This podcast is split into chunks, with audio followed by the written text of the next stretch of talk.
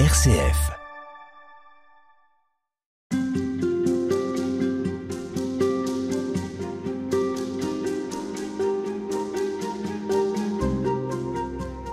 Libre, simple et heureux, retourner à l'essentiel avec Saint François, c'est le titre du livre que vous avez publié aux éditions MAM en 2021, Michel Soquet.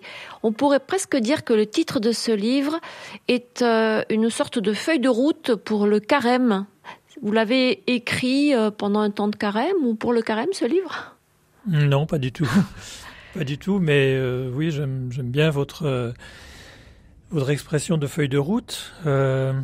C'est un petit peu aussi, euh, je l'espère, hein, vous me posiez la question euh, euh, de ce que c'est qu'une fraternité franciscaine, un laïc franciscain. On, voudrait que ce soit ça un petit peu la définition du, laïc franciscain, libre, simple et heureux, et quelqu'un qui essaye effectivement de revenir à l'essentiel. Parce que le carême, c'est ça, c'est vraiment revenir à l'essentiel, c'est interroger nos modes de vie, c'est nous libérer, encore une fois, de ce trop-plein qui nous assaille. Et ça, je crois que c'est un impératif spirituel pour nous, mais, mais aussi sociétal. Hein. Le pape François nous a suffisamment alertés sur cet impératif-là, avec son plaidoyer pour une écologie euh, intégrale dans l'Audate aussi. Je crois que c'est aussi un impératif euh, qui n'est pas personnel, mais qui est sociétal. Est-ce que ça passe donc par euh, des considérations très matérielles? Très matérielles, qui sont illustrés d'ailleurs dans ce, dans ce livre par euh, une masse de témoignages. Hein. Euh, c'est pas mon livre, c'est le livre de, d'un collectif de gens qui ont témoigné. Euh, revenir à l'essentiel, pendant ce carême, mais peut-être aussi pendant toute notre vie, c'est d'abord apprendre à se détacher naturellement. Hein. C'est la désappropriation, la sobriété matérielle, chère à l'esprit franciscain. François, euh, qui ne mâchait pas ses mots, considérait l'argent comme du fumier. Je crois qu'il l'a même qualifié de choses bien pires euh, par la suite. Euh, du fumier auquel nous ne devons pas, ne devons pas écrivait-il, attribuer une plus grande utilité qu'à des cailloux. Les sous que vous avez dans votre poche, c'est des bouts de cailloux. Et François ne cessait de prêcher la frugalité, la simplicité, la modération extrême dans l'usage des biens, sans utiliser un mot qui est très à la mode aujourd'hui, et heureusement, qui est le mot de de sobriété. Alors la question évidemment, c'est ce qu'on est capable de suivre ça à la lettre. Hein. Bah, c'est très, très compliqué pour nous aujourd'hui parce que l'argent fait partie de nos principales préoccupations et c'est vrai que quand on en manque, euh, bah, c'est terrible. Bien sûr. Et, même pour ceux qui, au fond, euh, le fait que nous n'appartenons pas tous forcément au monde de la misère, en tout cas c'est pas mon cas, que nous soyons même euh, pour certains d'entre nous euh, attachés à quelques biens, ne serait-ce que pour les transmettre à nos enfants, est-ce que ça nous disqualifie euh, dans notre légitimité à, nous situer dans, la ligne de, François, ou au moins à nous inspirer? Comment, au fond, est-ce qu'aujourd'hui nous pouvons apprivoiser l'utopie franciscaine? Et là, je crois qu'il y a quelques pistes qui méritent réflexion se considérer comme gestionnaire et non propriétaire de l'argent que, nous avons avec nous, être naturellement accueillant, généreux, euh, savoir partager, savoir euh, donner ou prêter sans perdre la paix de l'âme. Perdre la paix de l'âme, par exemple, pour un appartement sali, pour une, une aile de voiture abîmée, pour une créance pendante. Euh, pour moi, c'est ça, la liberté et la désappropriation franciscaine, c'est beaucoup ça ça peut être partagé son sacro-saint chez soi aussi. Je pense à tous euh, les gens qui sont engagés dans le programme Welcome du Jesuit Refugee Service qui, reçoivent à tour de rôle euh, des demandeurs d'asile, des, migrants, des exilés, etc. Ça peut être aussi, euh, après tout, rechercher l'éthique dans l'emploi de son argent et de son épargne, au moins ne pas le mettre n'importe où. Parvenir à se détacher de la crainte obsessionnelle du lendemain. Et surtout, je crois, réévaluer ses besoins faire la différence entre besoin et caprice, changer ses habitudes. Dans euh, aussi, euh, euh, le pape insiste toujours là-dessus, changez vos habitudes. Le philosophe protestant Jacques Ellul avait proposé, face aux excès de la technologie et de l'argent, ce qu'il appelait une éthique de la non-puissance, un peu en, parallèle avec la non-violence. la non-puissance, c'est quoi? C'est pas parce que je peux faire quelque chose que je dois le faire. C'est pas parce que je peux m'offrir tel ou tel bien que je dois le faire. Et ça, je crois que c'est très important. Réévaluer nos besoins, faire la différence entre besoin et caprice. Réfréner aussi nos usages d'Internet hein, euh, et de ces outils. Déjà pour réduire la pollution numérique, mais aussi pour nous aider, nous, à faire un peu le, désert dans notre vie. Et puis tout ça, voilà, c'est pour une éthique personnelle, mais c'est aussi pour c'est pour le monde, c'est vivre simplement pour que simplement chacun puisse vivre, puisque notre surconsommation, elle est aussi source d'exploitation un petit peu partout.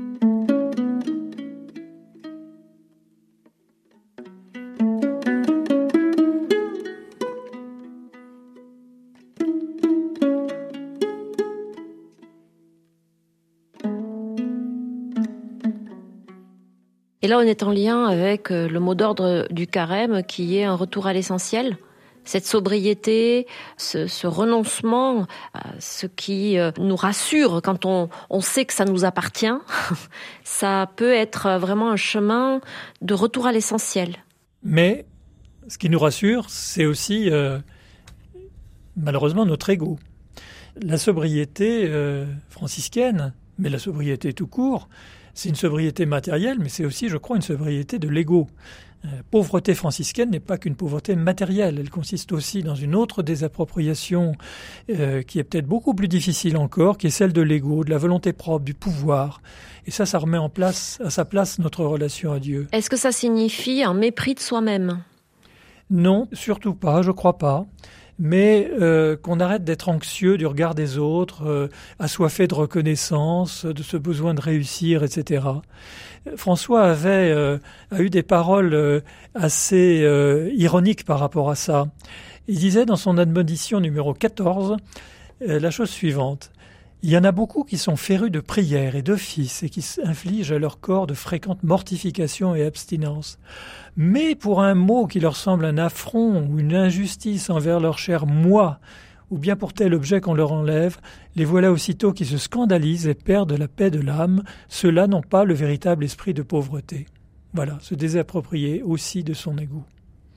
Ça, c'est quelque chose qui peut être aussi euh, difficile parce que il y a, y a de la fierté, il y a euh, l'estime de soi aussi dont on parle beaucoup euh, désormais et qui est quelque chose euh, sur lequel on est parfois amené à travailler. la question de l'estime de soi. Mais qui est légitime. je, je... C'est pas en opposition avec non, non, non. ce que vous venez de dire? Non, non, non. C'est légitime d'avoir un minimum d'estime de soi pour se dire euh, j'ai peut-être aussi quelque chose à apporter aux autres. Les autres m'apportent quelque chose, mais moi, qu'est-ce que je leur apporte? Par exemple, quand moi j'ai été enseignant une partie de, ma vie, quand on arrive dans un séminaire ou quelque chose comme ça et que euh, il y a des gens qui, vous attendent, euh, vous êtes là, vous allez essayer de faire le mieux possible. Euh, inévitablement, à la fin de votre prestation, si j'ose dire, ben, vous allez vous dire est-ce que j'ai réussi mon coup? Est-ce que ce que je leur ai apporté valait le coup? Est-ce que le dialogue que j'ai instauré après, l'échange d'expérience, valait le coup, etc. Donc, on, sort difficilement de ça sans se dire au fond est-ce que, est-ce que j'ai été bon? Et ça, c'est, ça, c'est terrible. Il y a un épisode de la vie de François extraordinaire qui, pour moi, est une, une leçon. Euh, François était un jour euh, appelé par euh, des sœurs de Sainte-Claire pour venir intervenir chez elles dans leur couvent. Et il était attendu comme le Messie.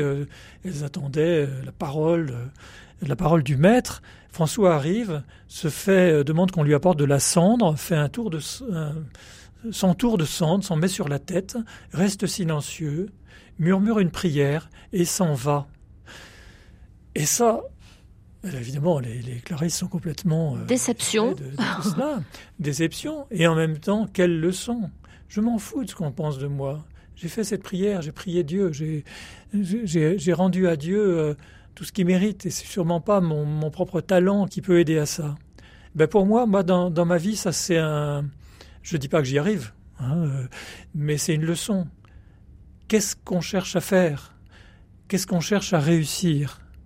Eh bien, euh, je crois que le carême nous invite à, penser que ce qu'il faut réussir, c'est euh, de partager son émerveillement devant la création, son émerveillement devant le, le don de Dieu, et de partager notre foi finalement, sans l'imposer surtout, mais de la partager.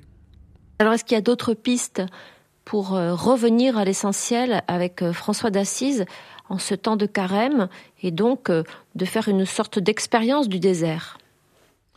Oui, c'est aussi, et j'en reviens au livre, mais pas pour faire une page de publicité, mais pour signaler les témoignages qui ont été donnés là-dedans. Ça peut être aussi reposer la création, se reposer soi-même. dans Fratelli Tutti, son encyclique, le pape François dit Aujourd'hui, on n'a ni l'habitude, ni assez de temps et d'énergie pour s'arrêter afin de bien traiter les autres, de dire s'il te plaît, pardon, merci. Ça, c'est quand même extraordinaire quand on y pense. On n'a pas assez d'énergie pour s'arrêter, alors qu'on a tellement d'énergie pour tout le reste. Eh bien, acceptons de lever le pied de l'accélérateur. Je crois que c'est le sens euh, du carême, mais c'est aussi le sens du dimanche, c'est le sens du sabbat juif, c'est le sens du ramadan. Lever le pied de, de l'accélérateur et consommer moins, consommer plus responsable, permettre à la création aussi de se reposer.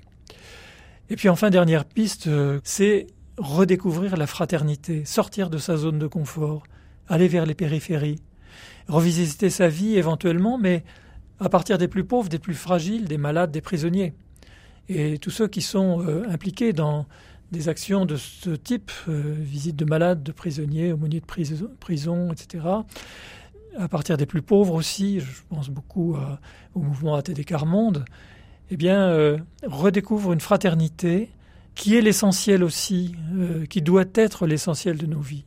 Fraternité avec ceux qui souffrent. Merci beaucoup, Michel Soquet. On vous retrouve euh, demain pour la suite.